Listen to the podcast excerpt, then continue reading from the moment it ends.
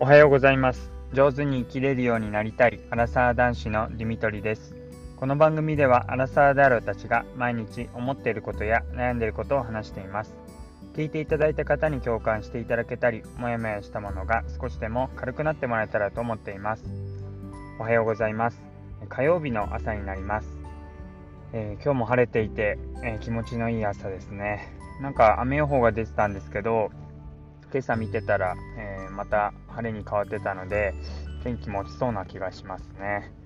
えー、今朝もですね赤ちゃんの情報からですが、えー、赤ちゃん、え今日も6時間ぐらい、え連続で寝ました、え昨日もそうだったしその前は8時間とか寝てたのでまあつまり夜あの普通に起きずに寝るのがデフォルトになりそうです、えー、すごい成長を感じるなーっていうのとともに、まあ、また調子が悪かったりすると3時間とかで起きちゃうのかなっていう気もするんですが、うん、1ヶ月、まあ、2ヶ月前ぐらい1ヶ月ちょっと経ったところですけども、まあ、この段階でやっと睡眠時間が次のフェーズに来たかってことで、まあ、確かにあの先輩のパパママからの、えー、アドバイスでもう2ヶ月はきついかもねっていうふうに聞いてたのでまさにこのこと言ってたんだろうなって感じがします。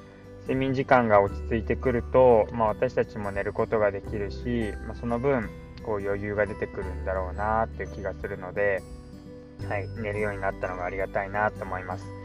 えー、その分ですけど、まあ、前だったら3時間おきにこう 100ml 前後もうちょっと150ぐらいのミルク飲んでたので本当にパンパンに本当おまんじゅうとかって言ってたんですが膨らんであの太っちゃってた赤ちゃんが急にですねあんまり飲まなくなったからかちょっとスリムになった気がして、まあ、全体としては大きくなってきてるんですけどこれなんか急にスリムになったかなっていう感じがしました。まあむくみとか、まあ、そういうのもあるのかもしれないですけど寝たら寝たで、えー、ミルクを飲む回数が減って1回で飲むミルクの量ってあんまり変わらないので回数が減っちゃうと全体的にこうこう太っていかないというかあ大きさも変わっちゃうのかもなーなんてことを思ったりしました。まあ、赤ちゃんによっては本当に初めからずっと寝ている赤ちゃんとか寝すぎて起こさないといけないとかなんかそういう子もいるみたいでそれに比べたら、まあ、自分で欲しいタイミングで泣いてくれるからまあ良かったのかななんて、えー、まあいいところを探してそんなことを思っていますであとですね今日、ま、3月に、えー、なりますね。やっとというかいよいよっていう感じですね。もう赤ちゃん生まれてから1月13日に生まれてからあっという間にあれよあれよという間に2月が終わって、えー、3月もう迎えたっていう感じなんですけども、えー、育休に向けて、えー、あと1ヶ月で私4月から育休を取得する予定なのでもう残り1ヶ月となりました、まあ、残り1ヶ月、え今いる職場、えまた戻る予定ではありますけども、まあ、立つ鳥あと濁さずってことでえー、まあ残る人たちにとって嫌な思いをさせないようにあとはまあせめてこう自分がいなくなる瞬間には何かこうぐちゃっとした仕事とか汚れたものが残んないように、まあ綺麗に後始末をしてから、はい、あの育休に入れたらなというふうに思っています。まあ、そういう意味も含めて1ヶ月は、えー、そういった意味の準備をしていく時間になりそうです。で今日ですねちょうどあのカードのクレジットカードのあの引き落としが行われて、まあ、その結果が来たんですけどもあの結構普段よりも請求額が多くなっててえなんか買ったかなと思って、え詳細というか明細を見てみましたそしたら、え奥さんの出産の、えま請求が来ていて、まそれがですね大体20万ぐらい、えかかっていました。これがどれぐらいの相場なのか他の病院に比べて、え、高いのか普通なのかわからないんですけどもまああの、まあ、赤ちゃんを産むっていうところと安心して奥さんが過ごせるっていう意味ではそんなに高くないんじゃないかななんて思ったりしました。むしろこれだけのお金で一つの命がこう無事に生まれるって考えたらもうもっと払ってもいいかなって思うぐらいです。で、まあ、なんでこの値段なのかなっていうともともと奥さんが、えー、無痛分娩での出産っていうのを考えていてで、まあ、どうしても、まあ、家の近くの無痛分娩っていうと、まあ、評判がいいっていうなると、まあ、そこが良、えー、かったので、まそちらの病院で、ま出産したわけですけども、まあ、もともとそのように無痛分娩っていうのを計画していてでただあの予定日は1月だったんですがそれまでずっと逆子だったので、まあ、その逆子っていうのを受けてもう12月の末に、えー、帝王切開をしようっていう予定帝王切開のはずでした。まあ、その経緯はちょうど12月あたりの私の配信聞いていただけると、まあ、まさに生のリアルな声が聞こえるかと思うんですがもともと無痛分娩で考えていて病院を予約したけども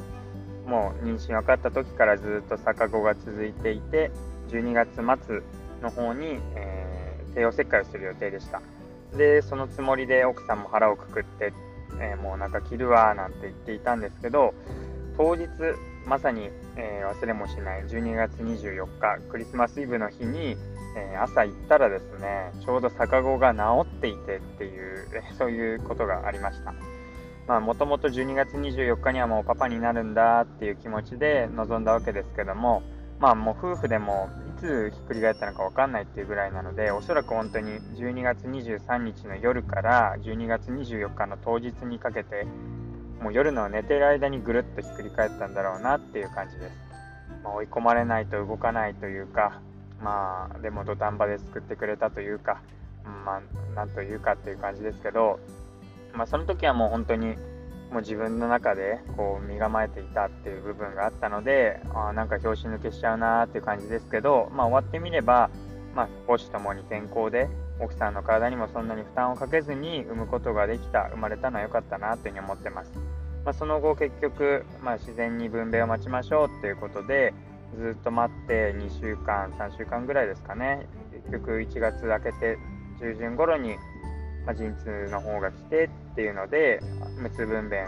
計画通り、え予定通り行いました。